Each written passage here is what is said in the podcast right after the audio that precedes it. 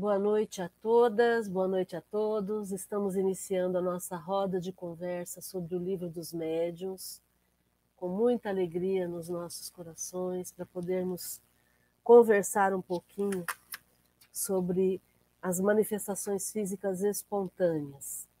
Nós vamos fazer a prece inicial e aí daremos continuidade com o nosso estudo. Fiquem à vontade para participar, para fazerem perguntas e vamos juntas e juntos.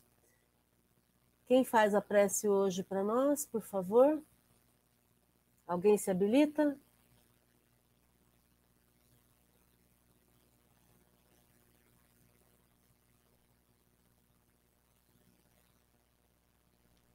Eu faço. Por favor, então, Lídia. Jesus querido, benfeitor de nossas almas, aqui estamos mais uma vez, Senhor, com o intuito de aprender um pouco mais no estudo dessa noite. Que Jesus nos influencia a nossa mente para que possamos, assim, assimilar tudo o que for explicado nessa noite. E que os mentores de luz estejam ao nosso lado, nos auxiliando e nos iluminando mais uma noite. Que a paz do Senhor reina sobre todos nós. Muito obrigado, Senhor. Gratidão, Jesus, por tudo.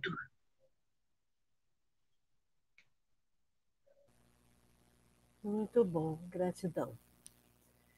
Bom, nós estamos estudando o capítulo 5 do Livro dos Médiuns, das manifestações físicas espontâneas. E o Kardec, na, na, reunião passada, nós já começamos esse capítulo no item 82 e 83, o Kardec dizendo que quando esses fenômenos são provocados de forma espontânea, é, a gente consegue entender o quanto que são grandiosos, né? E, o, e fica muito mais fácil para a gente é, é, não ficar desconfiando, porque são espontâneos, né? Ele chama é, as manifestações físicas espontâneas de, de espiritismo prático, e aí ele diz que as mais comuns são, são as pancadas e os ruídos, né?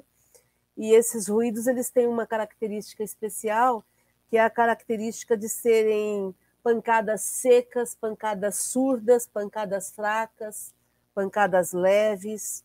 É, em alguns momentos elas são mais audíveis, em outros momentos elas são mais retumbantes, né? elas fazem, reverberam, fazem um, uma alta ressonância, é, podem mudar de lugar e se repetem sem nenhuma regularidade. E o maior meio de verificação que a gente tem da veracidade dessas pancadas é o fato delas obedecerem à ordem que é dada. Então, se eu dou um comando para o espírito para ele bater no, no canto direito, depois eu peço para ele bater no canto esquerdo. Então, isso daí vai mostrando a possibilidade de não, de, de não ser fraude, né? Porque eu escolho o canto na hora, né? Não é programado isso antes. E aí a gente vai continuar seguindo a leitura e as explicações e vamos comentando. Vamos para o 84, então. Admitamos agora que, por uma comprovação minuciosa, se adquire a certeza de que os ruídos ou outros efeitos quaisquer são manifestações reais. Será racional que se lhes tenha medo? Não dê certo, porquanto em caso algum nenhum perigo haverá nelas. Só os que se persuadem de que é o diabo que as produz podem por elas podem ser por elas abalados de modo deplorável como são as crianças a quem se mete medo com o lobisomem ou com o papão. Essas manifestações tomam, às vezes, forçoso é convir, proporções e persistências desagradáveis, causando aos que as experimentam o desejo muito natural de se verem livres delas.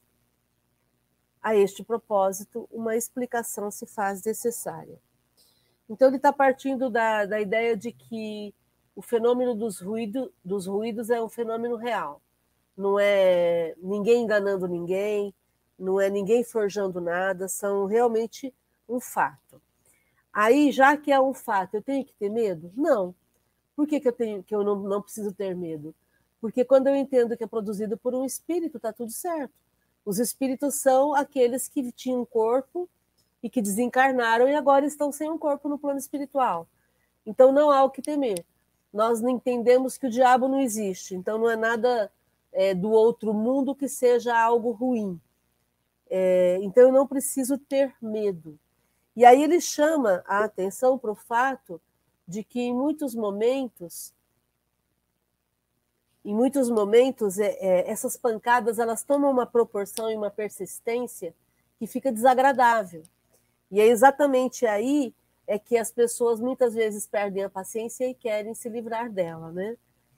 E aí agora ele vai explicar como é que a gente faz nesse caso. Algum comentário até aqui? Boa noite, Maria de Fátima. Boa noite para o pessoal que está no YouTube. Alguém quer fazer algum comentário, gente? Tudo bem? Então vamos para frente. Alguém pode ler o 85, por favor? Eu leio, Márcia. Ok, Manu. Dissemos atrás que as manifestações físicas têm por fim chamar-nos a atenção para alguma coisa e convencer-nos da presença de uma força superior ao homem.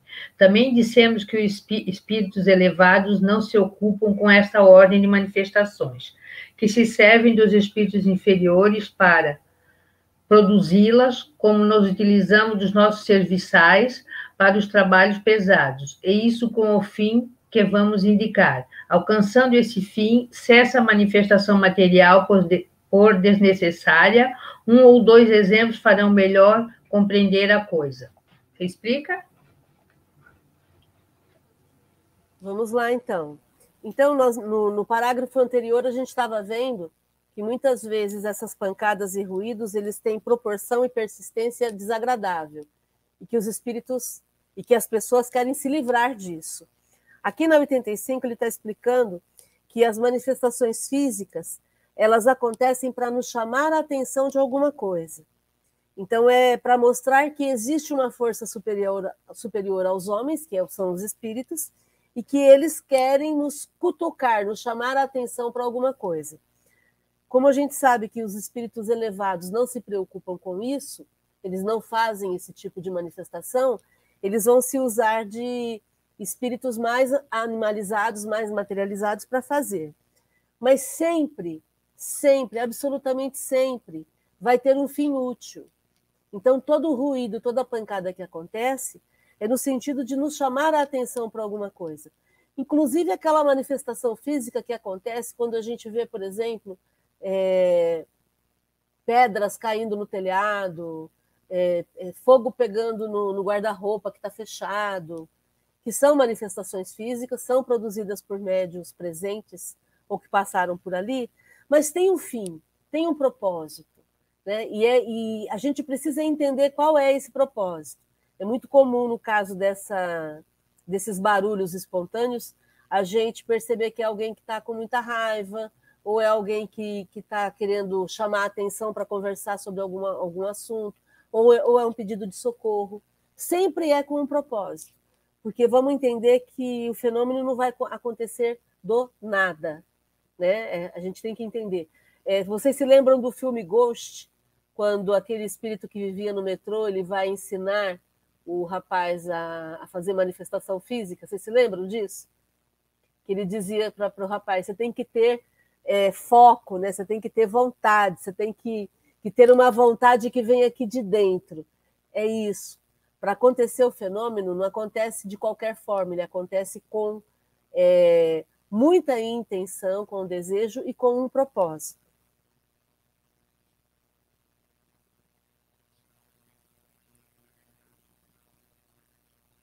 Boa noite, Tainá. Boa noite, Helenilda. E boa noite para mais alguém que está aí no YouTube e não se identificou. É só dar um alôzinho para a gente poder mandar um, um, boa noite aqui, tá bom? Legal. Algum comentário até aqui? Então vamos para frente, vamos ver os, os exemplos do Kardec. O Kardec também tinha cutu, é, é, espírito cutucando ele, né? O espírito chamando a atenção dele. Quem lê para a gente o 86, por favor? Posso ler. Ok. É, 86. Há vários anos, no começo dos meus estudos sobre o Espiritismo, estando uma tarde ocupado com um trabalho sobre essa matéria, pancadas se fizeram ouvir ao meu redor durante quatro horas consecutivas. Era a primeira vez que semelhante coisa me acontecia. Constatei que não havia nenhuma causa acidental, mas no momento não pude saber mais a respeito. Nessa época, tinha não nessa época tinha a oportunidade de ver frequentemente um excelente médium escrevente. No dia seguinte, interroguei o espírito que se comunicava por seu intermédio sobre a causa dessas pancadas. Era teu espírito familiar que queria te falar, me foi respondido. E o que queria ele me dizer? Resposta: Tu mesmo pode lhes perguntar, porque ele está aqui. Tendo, pois, interrogado esse espírito, se fez conhecer por um nome alegórico. Soube depois, por outro espírito, que ele pertencia a uma ordem muito elevada e que desempenha um papel muito importante sobre a Terra. Me assinala os erros no meu trabalho, indicando as linhas onde se encontram me dá conselhos úteis e sábios e acrescenta que estará sempre comigo e virá o meu chamado toda vez que quiser interrogá-lo. Desde então, com efeito, esse espírito jamais me deixou. Deu-me muitas provas de uma grande superioridade e sua intervenção benevolente e eficaz foi-me manifestada nos negócios da vida material, como no que toca às coisas metafísicas. Mas desde a nossa primeira conversa, as pancadas cessaram. O que queria, afinal? entrar em comunicação regular comigo, entrar em comunicação regular comigo. Para isso, era preciso me advertir. Feita a advertência, depois explicada, as relações regulares estabelecidas, as pancadas tornaram-se inúteis, por isso cessaram. Não se bate mais o tambor para despertar os soldados, uma vez que já estão de pé. Um fato quase semelhante ocorreu com um dos nossos amigos. Desde há algum tempo, em seu quarto ouviam-se ruídos diversos, que se tornaram muito incômodos.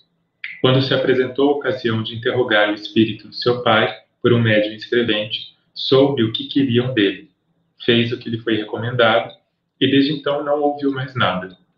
Note-se que as pessoas que têm com os espíritos um meio regular e fácil de comunicação mais raramente têm manifestações desse gênero e isso se consegue.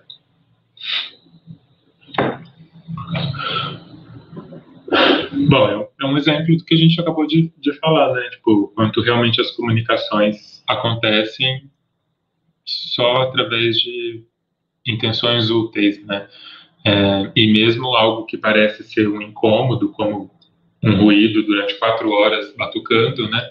Tinha um propósito de alerta, de chamar atenção, e provavelmente foi o que fez o Kardec curiosamente perguntar no dia seguinte sobre o que estava acontecendo. Ou seja, concluída a missão do, do espírito que queria se comunicar com ele, né?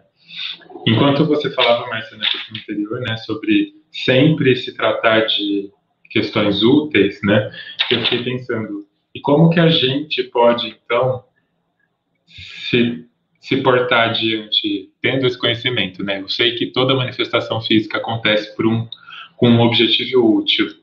Como é que eu, então, vou me, vou me comportar, vou me portar diante de uma manifestação, né?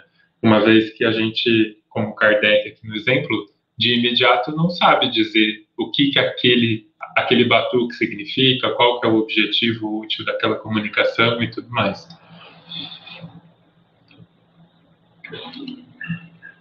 E aí me passa pela cabeça que, é, diante dessa situação, como a gente não tem como saber qual que é, a não ser que a gente tenha uma mediunidade auditiva muito aflorada e que a gente vai conseguir ouvir do que se trata, né? Mas quando a gente não sabe, o que nos cabe então é orar e vigiar por aquela situação, né? Tipo tentar elevar o padrão vibratório, que aquele espírito que está tentando se comunicar consiga receber boas energias, boas vibrações e que os objetivos dele se cumpram de alguma forma e, e tudo mais, né? Mas não nunca é, testar a manifestação, né? no sentido de tá, de ficar tentando conversar através de batuque, né? que vai ser uma comunicação inviável e que não vai dar em lugar nenhum.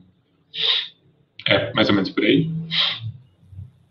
É, primeiro a gente só tem que corrigir o vigiar e orar. É, orar, é, isso.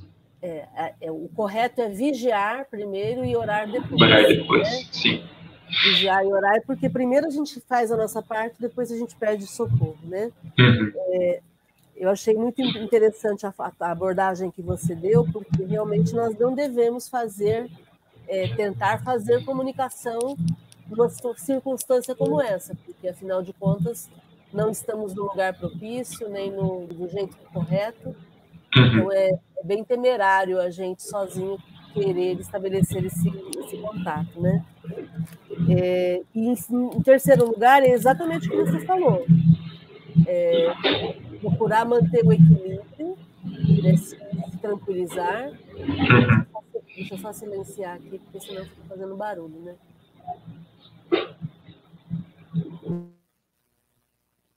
E aí ficar bem tranquilos, tentar se equilibrar, tentar manter a tranquilidade diante disso, porque se ele quer nos chamar a atenção é por algum motivo. E uma vez que a gente preste atenção, ele vai parar de ficar chamando atenção. E aí eu fico pensando no Kardec, imagina, por quatro horas seguidas, o espírito ficou fazendo, tentando chamar a atenção dele até que ele percebeu que, oh, pera lá, tem alguma coisa muito séria aqui acontecendo.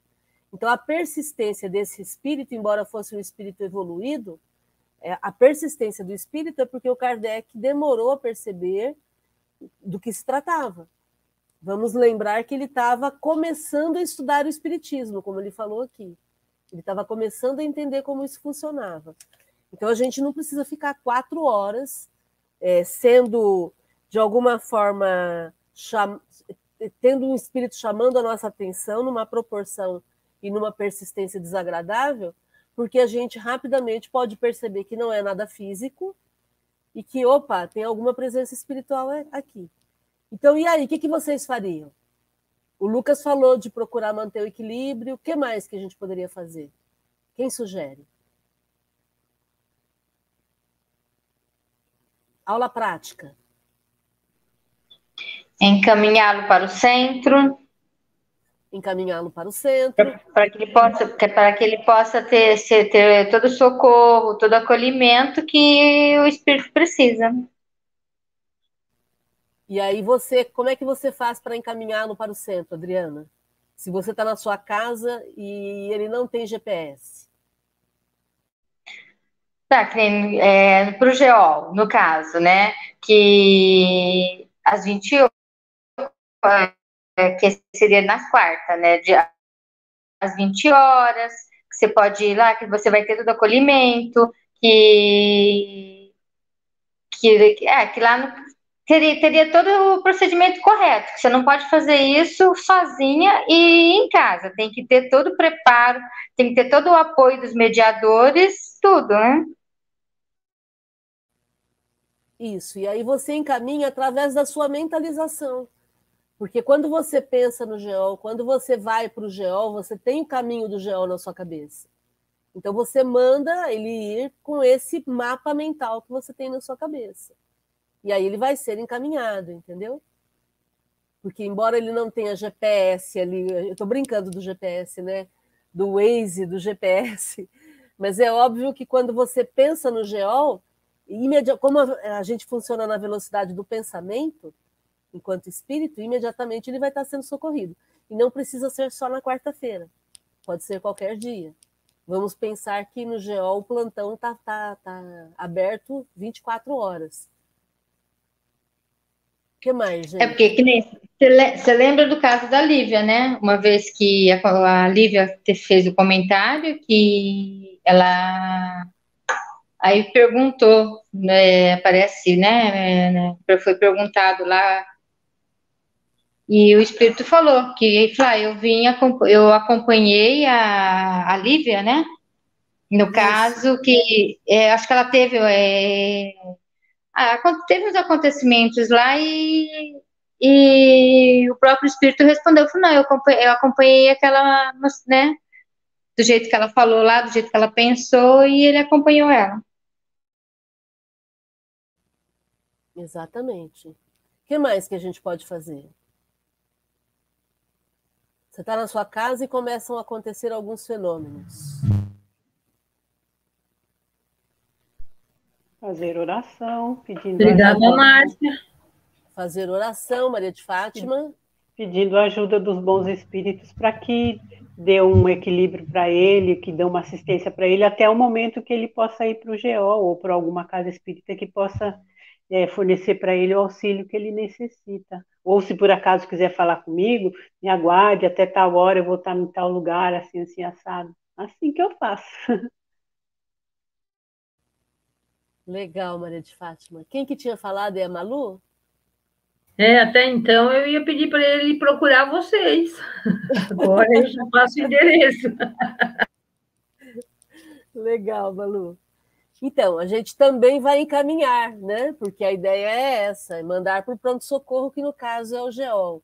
É, vocês acham que vale a pena eu, eu estourar, ficar nervosa com o espírito e dizer: para, não aguento mais, eu quero sossego, me deixa em paz, vocês acham que funciona?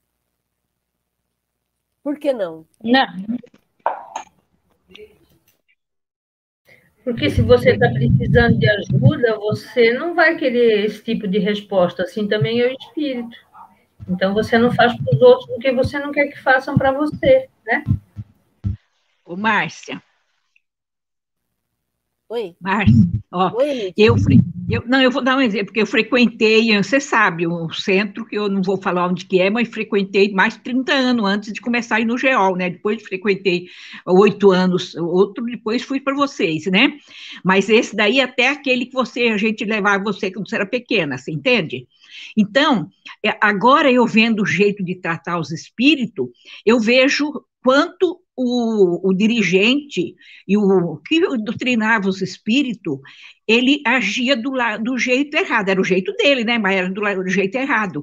Porque quantas vezes eu lembro que chegava, às vezes, um espírito rebelde, um espírito assim bravo, né?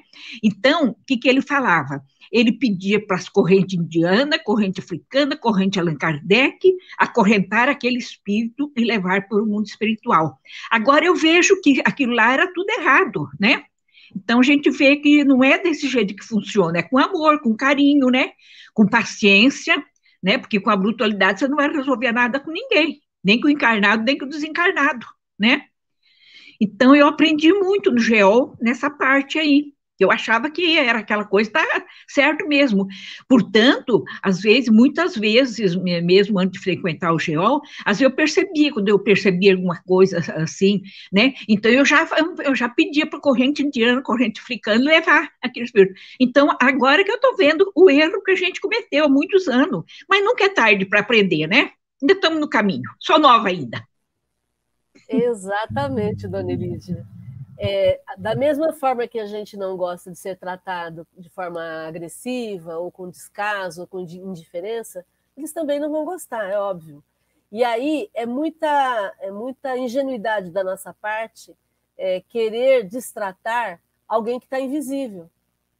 Né? É, é, é um, uma atitude bastante sem noção, né? Porque eu vou dizer para o espírito que ele tem que ir embora, que ele é obrigado a ir embora. É, ele tem acesso a, a, a, outra dimensão que eu não tenho acesso. Eu estou encarnada. Né? Então, é, a, a gente entende que a linguagem do amor é universal, ela envolve a todos. E tem uma coisa muito legal que a Elídia me fez lembrar: é o fato de que nunca, absolutamente nunca, nunca, no GEOL ou em qualquer outro lugar, quando eu tratei alguém com amor, ou quando você tratou alguém com amor, a pessoa voltou para reclamar. Dizendo assim: não, eu não aguento mais ficar aqui nesse geol. O pessoal fica me amando, me tratando com respeito, isso não está certo, eu não acho legal. Absolutamente nunca, nunca. A gente que é psicólogo, eu e o Lucas, no consultório, nunca ninguém chega reclamando: olha, eu estou aqui porque eu sou muito amado, eu sou aceito como eu sou, eu não aguento mais esse negócio. Entendem, gente? Então a linguagem do amor, ela derruba qualquer argumento. Imagina, alguém chega para você te agredindo e você ama, a pessoa vai falar o quê para você? Entende? Então, não só na reunião mediúnica, não só no trabalho com os espíritos, mas em qualquer circunstância. Responda com amor. Porque quando você ama, você rouba o argumento do outro lado. Eu acho isso sensacional. Você roubar o argumento amando. Porque aí acabou. Acabou. Acabam todas as diferenças, né? Então é exatamente isso. Principalmente no caso das manifestações físicas, não adianta ficar bravo com o espírito. Porque daí quando você desafia, quando você, eu já vi pessoas desafiando os espíritos. Quando você desafia, você está, como dizem meus filhos, você está no corgo. Né? Porque, porque você desafiou, o espírito vai pegar como algo, uma questão de, de honra, né? Ah, então é assim? Então pera lá. Agora que ela não vai dormir. Ô, Márcia, posso contar um exemplo prático disso tudo? É, eu tive um amigo que ele, toda vez que ele ia dormir, ele ouvia na parede do quarto dele, do lado da cama, um toque-toque. E batia, e fazia toque-toque, fazia toque-toque. E foi assim durante semanas. E aquilo chamando muita atenção dele, né? Daquele toque-toque, daquele toque-toque. Um dia ele bateu de volta na parede. E aí a parede fez toque-toque de volta. E aí aumentou. Aumentou a frequência de toque-toque, porque ele respondeu uma vez, né? Então, tipo, ok, fui ouvido, né? E o toque-toque aumentou, o toque-toque aumentou. Um dia, no meio do toque-toque, ele levantou bravo do quarto e saiu do quarto e bateu no guarda-roupa, assim. Fez, ó, toque-toque no guarda-roupa. E aí o som começou a vir de dentro do guarda-roupa. E aí ele ficou muito assustado com aquilo, porque o som saiu da parede do quarto e começou a vir de dentro do guarda-roupa, né? E não tinha nada dentro do guarda-roupa. E, e aí fez o que todo mundo faz. O que, que a gente faz? Chama a mãe, né? Porque nessas horas só ela que dá conta, né? E aí a mãe dele veio e acha isso muito importante, essa cena, porque ela não é espírita então, ela fez a mesma coisa que a gente faz dentro do, da ritualística dela. Né? Então, ela abriu a porta do guarda-roupa, acendeu uma vela, fez uma oração católica dela e, pedi, e aí ele me contou que ela disse: Você não precisa mais ficar assim. Você pode ir até a igreja tal, não sei aonde, não sei o que, que vão te ajudar. E parou. Ou seja, é, é, tipo um exemplo prático de tudo isso que a gente está falando, tipo de que realmente acontece e o quanto não está isso não tem a ver com o espiritismo só, né? O plano espiritual existe para além do espiritismo, né? Tipo, o quanto isso é algo que pode ser feito por qualquer pessoa, em qualquer lugar, através de qualquer crença e tudo mais, né? Que lindo esse exemplo, é exatamente isso ela, como mãe, ela acolheu tanto o filho quanto o espírito, né? É isso. É simples, né? Interessante que na psicologia, é, eu sempre falo isso porque é um fato, né? Por trás de toda a agressividade tem muita infelicidade. Então, toda vez que eu vejo alguém sendo muito agressivo, eu já sei que a história daquela pessoa é uma história muito infeliz de muito sofrimento, de muita infelicidade. Então, a melhor forma que existe para a gente interromper a agressividade é amando, é fazendo o acolhimento. Eu não preciso concordar com o que a pessoa faz, porque muitas vezes ela faz, está fazendo coisas erradas. O que eu preciso é acolher, é amar, é desejar que ela se sinta amparada, porque aí eu interrompo a agressividade. Isso vale em qualquer circunstância, inclusive com relação ao Lázaro, que está todo mundo comentando tanto, né? No momento em que a pessoa se sente amada, ela, ela interrompe imediatamente o pulso de agressividade dela. Porque em algum momento essa pessoa vai ser tocada pelo amor de Deus. Né? A gente sempre fala isso, é um espírito de é um filho de Deus que vai ser um espírito de luz um dia. Não importa o tamanho do, do, do passado de crimes, de atrocidades que ele fez. Mas no momento em que ele se sente amado, ele não tem mais o porquê agredir, não tem mais o porquê extravasar, ele interrompe esse pulso agressivo.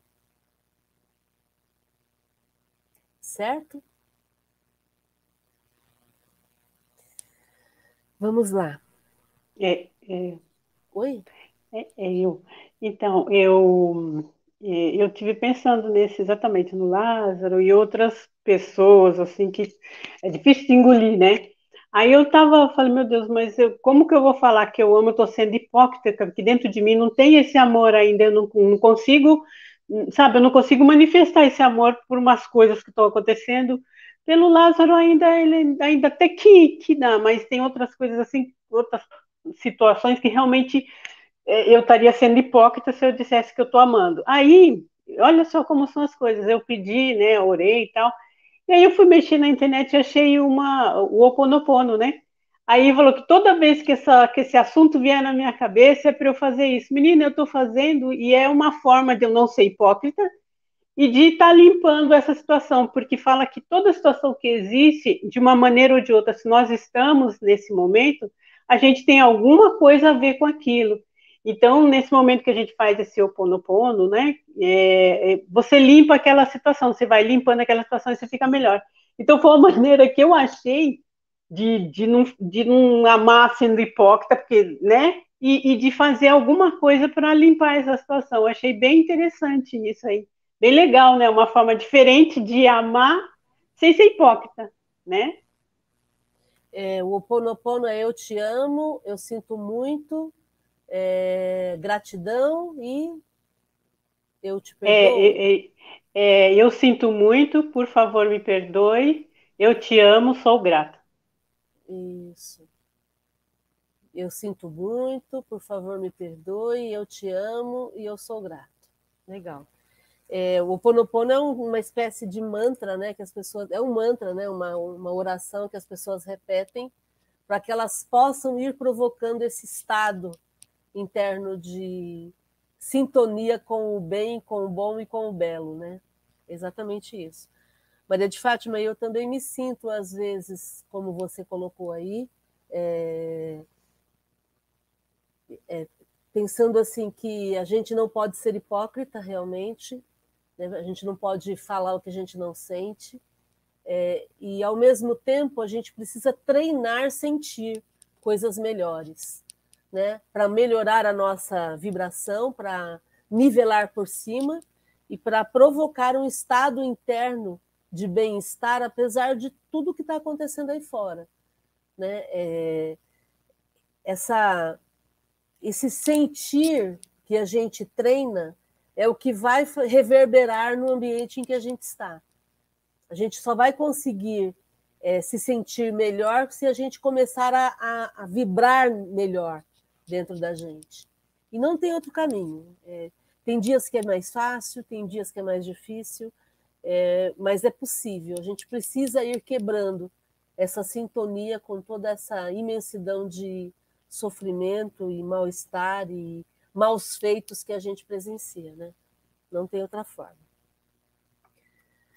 É, e, e, é um, e é um sentimento que você que a gente sabe que a gente não quer sentir aquilo, a gente sabe que é uma coisa que não faz bem para a gente, mas é uma coisa tão assim, é como você falou, é um treino e você precisa sair dessa vibe, senão vai ficando cada vez pior, cada vez pior. E que cada um consiga, né? Eu, pelo menos, é, vibro para que todos consigam sair dessa vibe de alguma forma. Eu achei o Oponopono. O outro pode achar a vela como o, o Lucas falou, ir lá fazer oração, outros vão para o sol, e que cada um consiga sair dessa vibe de, de, de, de hipocrisia, de, tanto ódio, de tanta desigualdade, de tanto preconceito, de tanto, né, de tanta coisa negativa que está acontecendo, para que a gente, nesse pensamento, nessa, nesse intuito de, de, de, de treinar o amar, mesmo, né, mesmo com tanta dificuldade, a gente possa mudar essa sintonia e melhorar para melhorar essa essa egrégora, né, da Terra, para que a gente possa ter um mundo É, e o que eu entendo é que a gente não pode desistir nunca. Eu acho que aí é que está a chave. É, eu, eu, me nego a desistir. Eu me nego a, a descrer que o ser humano possa se, possa se melhorar.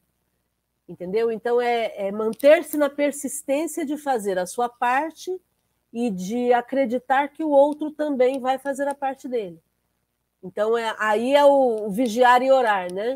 É fazer a minha parte, estar vigilante, buscando a minha transformação, corrigindo os meus erros, é, faz, estando sempre nessa revisão e, ao mesmo tempo, acreditando que é possível melhorar. Porque quando eu entendo que existe um amparo divino e que nós estamos num planejamento que está acontecendo, eu me tranquilizo.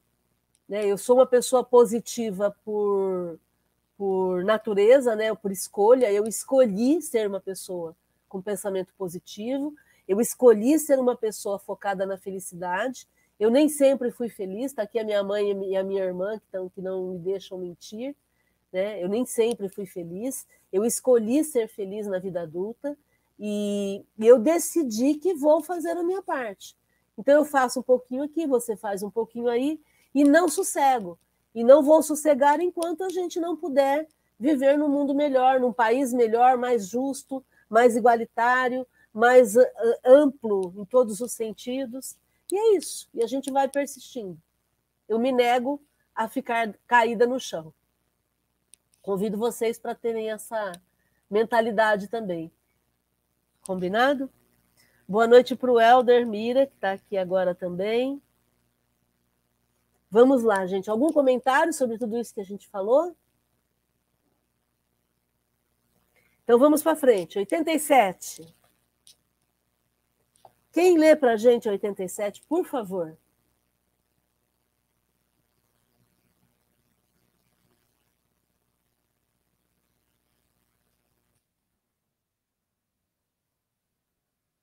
Então vamos lá. As manifestações espontâneas. Oi? Pode ler, pode Eu ler, Lilith. Pode ler. Ah, 87. As manifestações espontâneas nem sempre se limitam a ruídos e pancadas degeneram por vezes em verdadeiro estardalhaço e em perturbações. Móveis e objetos diversos são derribados. Projéteis de toda sorte são atirados de fora para dentro. Portas e janelas são abertas e fechadas por mãos invisíveis. Ladrilhos são quebrados, o que não se pode levar a conta a ilusão. Muitas vezes o derribamento se dá de fato, doutras, doutras porém, só se dá na aparência. Houve-se vozerios em aposentos contíguos, barulho de louça que cai e se quebram, com estrondo, com estrondo.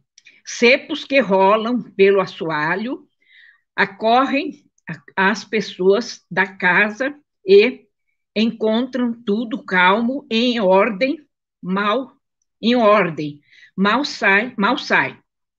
Recomeça o mal, mal, a pessoa mal sai, recomeça o tumulto, né? Quando ela está, ela, ele silencia, depois ela sai, começa o tumulto novamente. Muito bom. Então vamos explicar aí. Você quer falar alguma coisa, Lídia? Não, você explica para nós. Tá. Então a gente está falando de manifestações espontâneas. Então são ruídos, barulhos.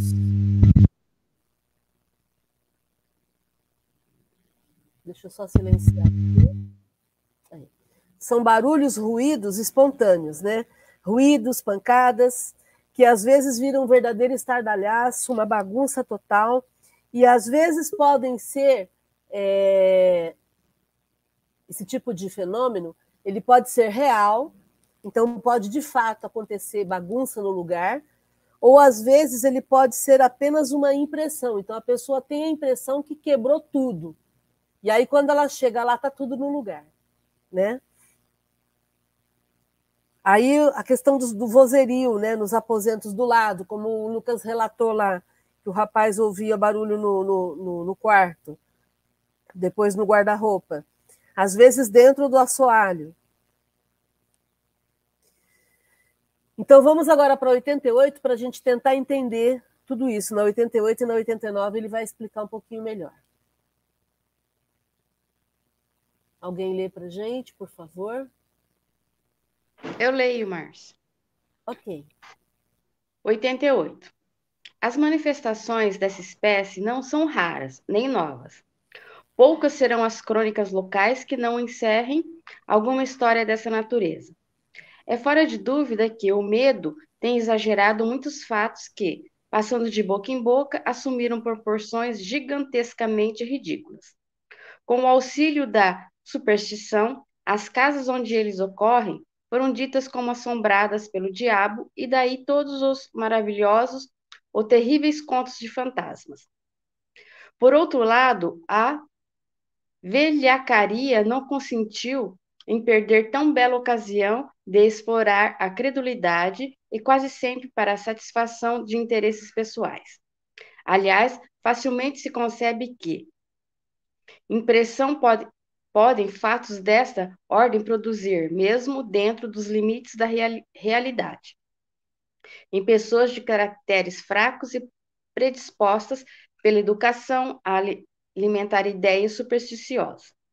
O meio mais seguro de obviar os inconvenientes que possam trazer, visto não ser possível impedir-se que se deem, consiste em tornar conhecida a verdade.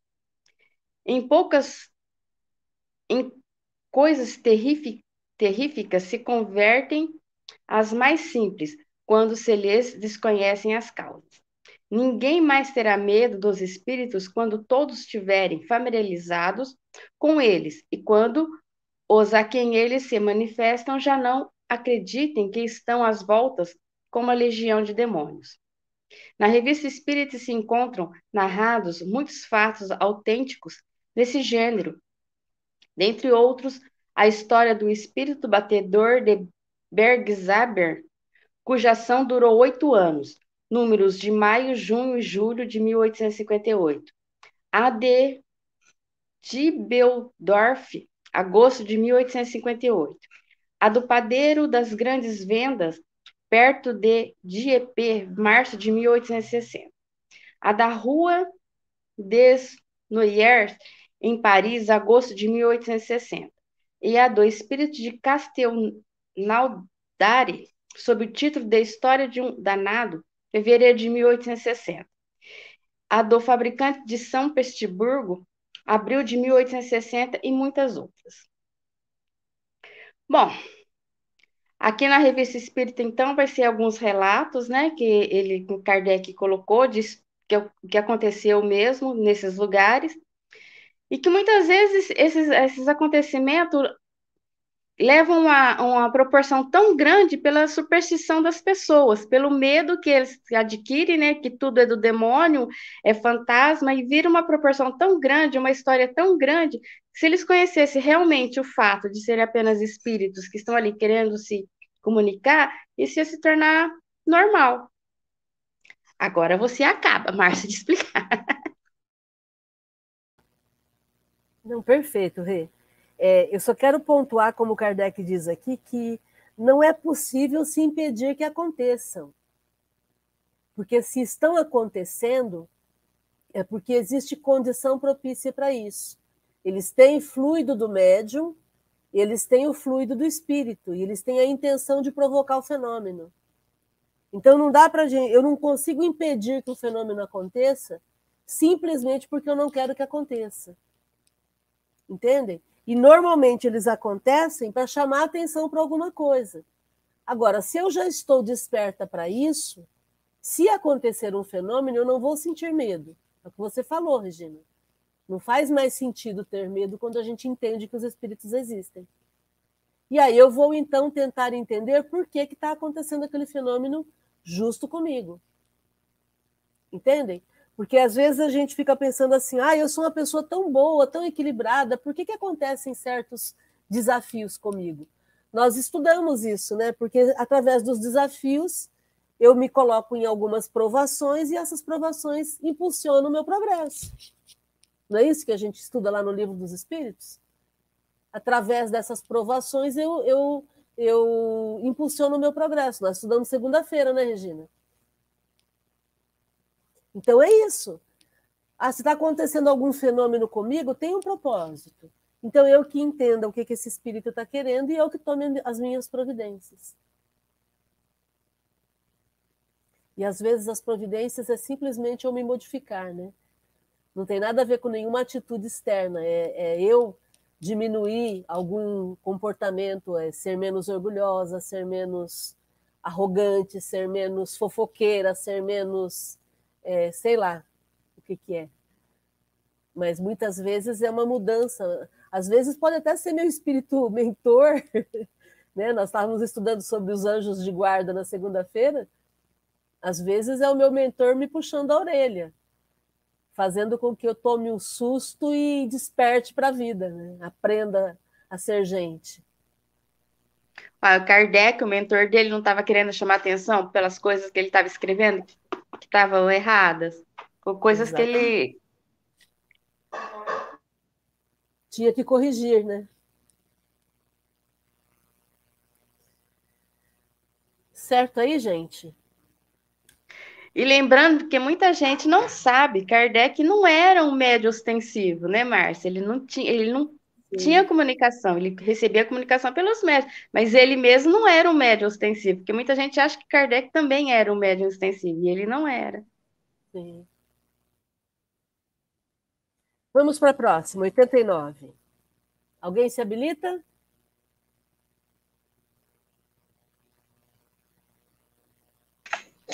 Eu leio. Tais fatos assumem, não raro, o caráter de verdadeiras perseguições. Conhecemos seis irmãs que moravam juntas e que, durante muitos anos, todas as manhãs encontravam suas roupas espalhadas, rasgadas e cortadas em pedaços, por mais que tomassem a precaução de guardá-las à chave. Há muitas pessoas tem acontecido que, estando deitadas, mas completamente acordadas, lhe sacudam, as, lhe sacudam os cortinados da cama, tirem com violência as cobertas, levantem os travesseiros e mesmo as joguem fora do leito. Fatos destes são muito mais frequentes do que se pensa. Porém, as mais das vezes, o que, o que deles são vítimas nada ousam dizer, de medo do ridículo.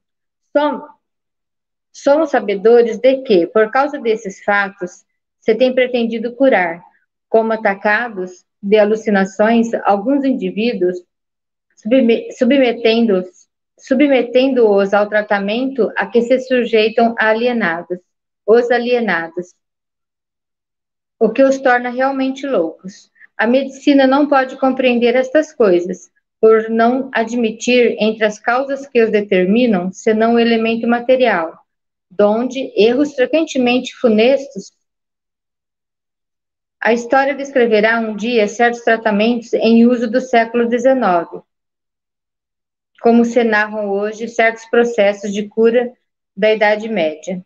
Admitimos perfeitamente que alguns casos são obras da malícia ou da malvadez, porém, se tudo bem averiguado, provado ficar que não resultam da ação do homem. Dever-se-á convir em que são obra, ou do diabo, como dirão uns, ou dos espíritos, como dizemos. Como dizemos nós. Mas de que espíritos?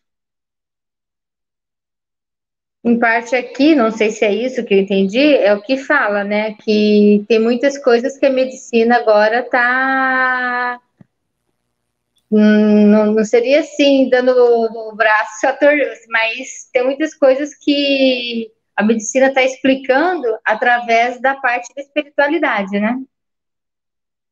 E agora você explica mais ou menos. Exatamente. É...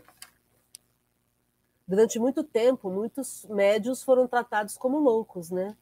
E em alguns lugares ainda existe esse preconceito. É, vamos lembrar que até recentemente os médiums eram internados em hospitais psiquiátricos e muitas vezes tratados com eletrochoque. É, hoje a eletroconvulsoterapia é, é, uma, é, é um tratamento médico. É, é, óbvio que não tem nada a ver com o tratamento de, cheque, de choque do começo da, do, dos tempos, né? Mas é o que ele coloca aqui. Alguns tratamentos que são usados no século XIX, como ele está aqui, é, no futuro vão ser é, vistos como tratamentos feitos na Idade Média, né? então em 1200 e 1100, é, por conta do fato de serem tratamentos totalmente sem nexo, sem, sem, sem noção. Né? Mas é isso, a gente vai progredindo, vai entendendo melhor as coisas, e a medicina ainda tem muito que, que entender a parte espiritual, é admitir a presença do espírito, a existência e a presença do espírito, e principalmente é, trabalhar com a cura através da cura espiritual, né? Isso vai acontecendo cada vez mais. Hoje, felizmente, é, é, é, mais aceito, né? A gente tem dois reikianos aqui no grupo, o Lucas e a Maria de Fátima, e o reiki alguns anos atrás ele foi incorporado como uma prática terapêutica aceita também, né? E a Universidade de Miami tem pesquisa nesse sentido. A acupuntura foi também é, aceita como terapia complementar.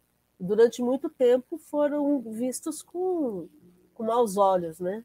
Mas é isso, a gente vai progredindo, vai, vamos entendendo. O que vai ficando cada vez mais explicado é que está chegando o momento da, da ciência admitir de fato a existência do espírito, né? E esses, esses fenômenos são fenômenos que ajudam nesse processo. É, falando do reiki, da, da acupuntura, hoje a universidade estuda o valor da prece, quer dizer, já está chegando bem perto, né? Então tem que, tem que ter, tem que se abrir, né? Ou você se abre para o novo, ou você se abre para o novo. ou você muda, ou a vida muda você, não adianta, né? O progresso é isso. Bem lembrado, Maria de Fátima. É, a espiritualidade hoje, que não é espiritismo, né? O exercício da espiritualidade, de práticas espirituais, faz com que o paciente tenha menos tempo de UTI, a cirurgia tenha menos tempo de recuperação, é, a recuperação seja muito mais ampla, muito mais poderosa. É, pacientes espiritualizados usam menos, menos medicamento, é, exigem menos tempo de internação, não só em UTI, mas dentro do hospital.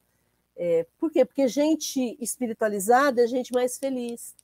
E gente mais feliz tem mais saudade, mais, é mais saudável né, tende a ser mais saudável. Então, é, existem estudos, por exemplo, da Sociedade de Cardiologia, aqui no Brasil, é, isso inclusive está publicado, mostrando o quanto que a prática de, de, práticas espirituais faz diferença na questão da saúde no médio e longo prazo. Então, tudo isso vai, vai se tornando realidade para a gente no dia a dia, né?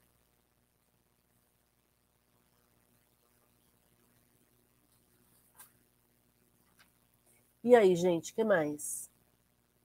Comentários sobre isso. Então vamos para frente, vamos ler o 90. Quem lê para gente?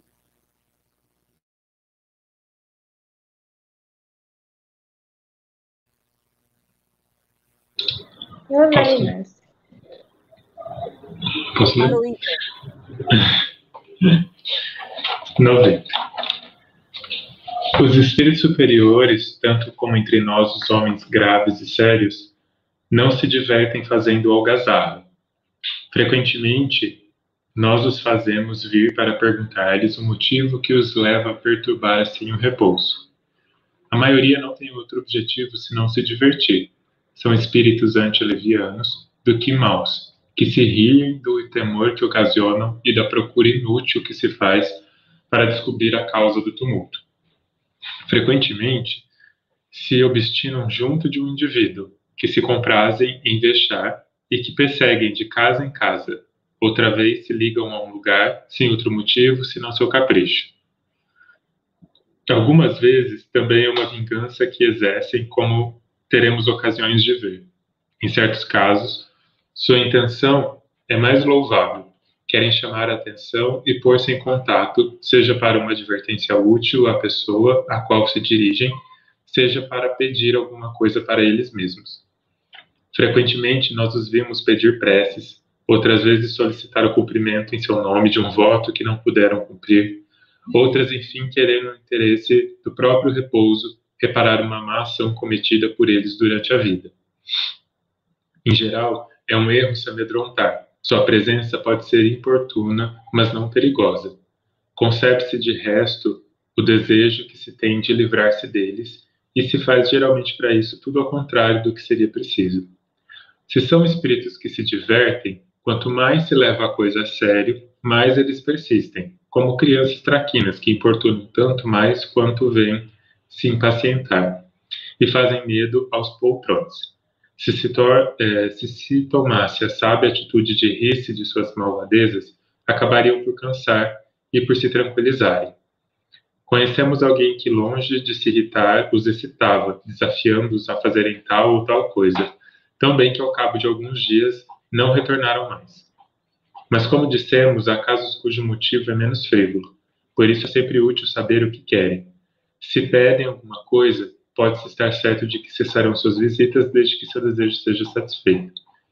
O melhor meio de se esclarecer a esse respeito é o de evocar espírito por intermédio de um bom médium escrevente. Por suas respostas, ver-se-á logo que se deseja e se agirá de acordo.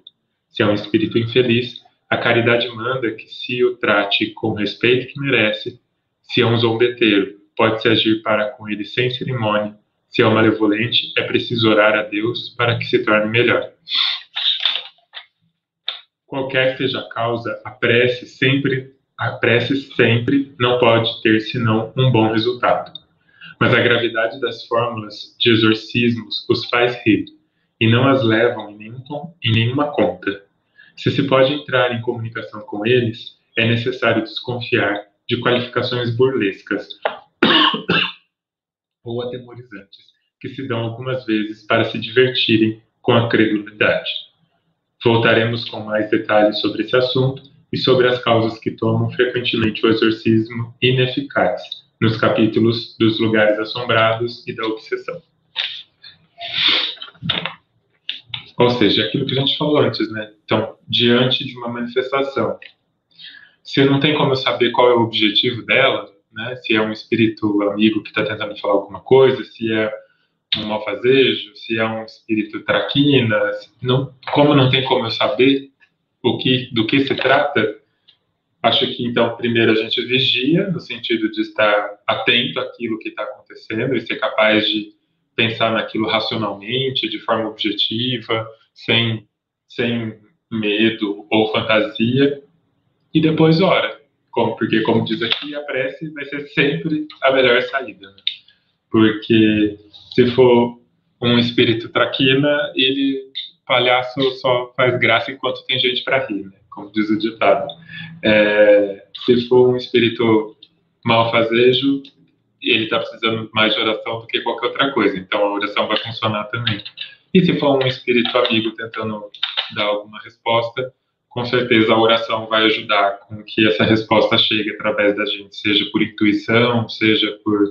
Porque quando a gente reza, a gente leva nosso padrão, né? Então fica muito mais fácil ter uma intuição e ouvir o que o espírito está querendo dizer. Então a resposta vai chegar de alguma forma. A receita está posta e é fácil, é só vigiar e orar. E nunca ter medo, e em hipótese alguma fazer exorcismo com fórmulas prontas, né? Porque o medo só aumenta a perturbação que ele vai causar na gente, e as fórmulas de exorcismo são ridículas, né? O que funciona é o amar, como a gente já viu aqui, o vigiar e orar, a prece, todos os cuidados. Sim, e, e, e acho importante falar, mas é que assim, quantas vezes já em trabalhos mediúnicos nós recebemos espíritos bom, todo mundo que está aqui já assistiu os trabalhos mediúnicos no GEL, se não participou, né?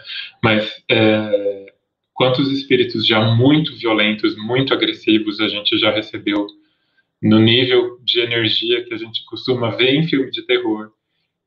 E simplesmente quando ele não foi na psicologia a gente fala sobre se reforçar o comportamento, né? Ele não teve aquele comportamento reforçado, pelo contrário, a gente deu uma, o oposto daquilo que ele estava oferecendo, que foi atenção, foi cuidado, foi respeito que merece, que nem está escrito aqui.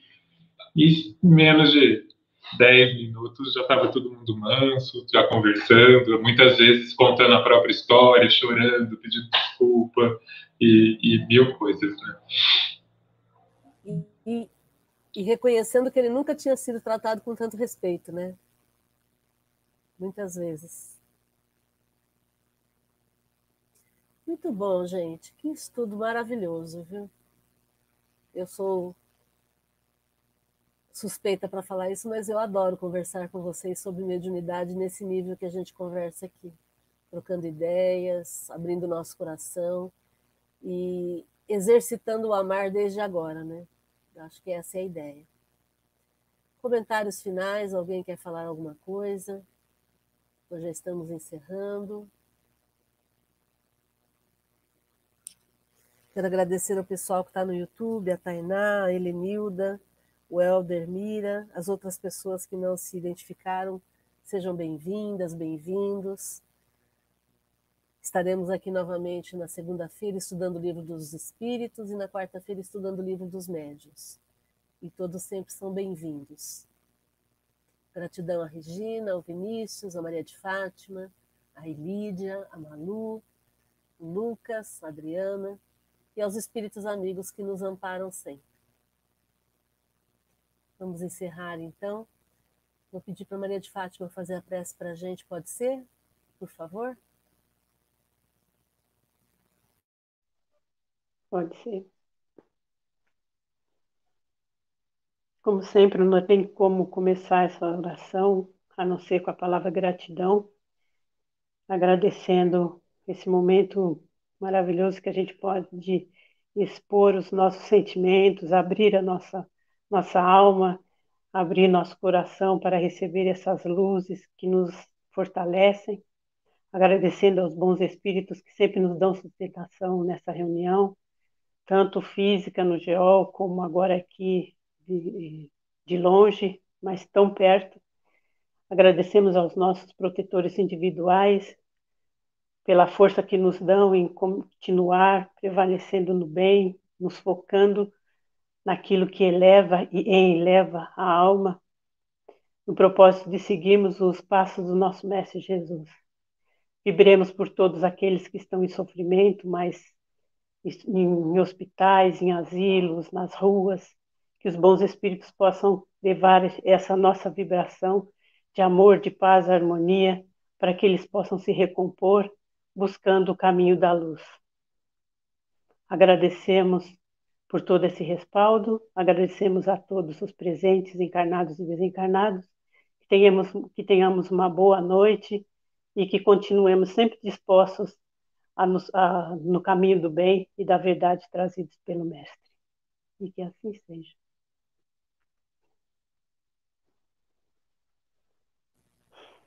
Muito Boa bem, noite. Gente.